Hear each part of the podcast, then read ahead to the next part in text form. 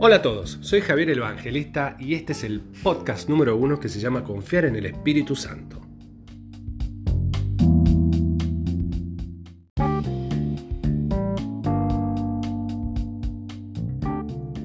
Cuando Jesús le dijo a sus discípulos que se iba a ir, Pedro no lo tomó para nada bien, no sé si recuerdan, hasta incluso lo reprendió a Jesús. Eso está en Mateo 16, 21 al 23.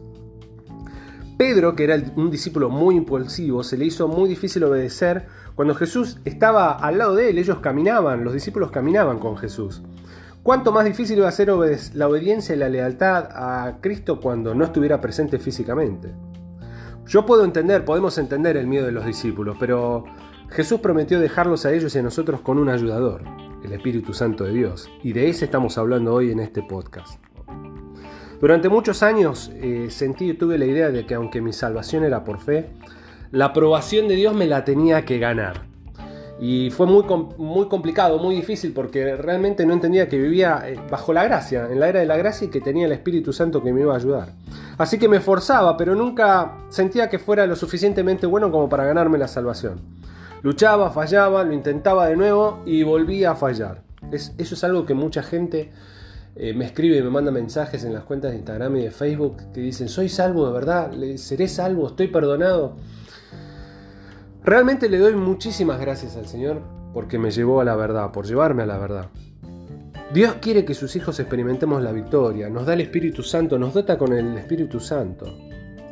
Cuando nos entregamos a Él, el Padre nos da poder, nos guía y nos manifiesta, nos revela los caminos de Cristo a través de nuestro carácter, conversaciones, conversión y conducta. En papel esto parece realmente eh, parece una, una especie de mm, existencia pasiva. Pero de hecho nos enfrentamos cada instante a la responsabilidad de decidir si vamos a seguir los impulsos del Espíritu Santo o vamos a actuar con nuestras propias fuerzas, que es lo peor de todo. Y recordemos que nuestras propias fuerzas están guiadas y direccionadas por nuestras sensaciones y emociones y nuestras sensaciones y emociones por lo general nos llevan a tomar malas decisiones, porque somos temperamentales. Entonces hay que ponerlas en el congelador, hay que tirarle unos hielos antes de tomar una decisión basada en una emoción.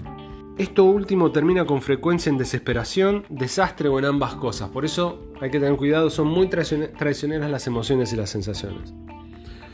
Pensá, recuerda, pensá o acordate de los días en los que estás demasiado ocupado para orar o en las veces que pensaste, ¿para qué molestar a Dios si no es necesario ahora?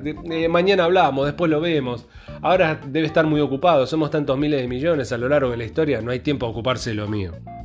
Te voy a decir algo, incluso aunque la vida sea rutinaria y aburrida, cuando la vida sea rutinaria y aburrida, Dios quiere que dependamos del Espíritu para guiarnos por el camino correcto, todo el tiempo. Espero que este breve podcast te haya servido. Soy Javier el Evangelista. Sabes que me podés seguir en Facebook, Instagram o YouTube o en todas juntas a la vez. Y nos estamos escuchando en un próximo podcast muy pronto.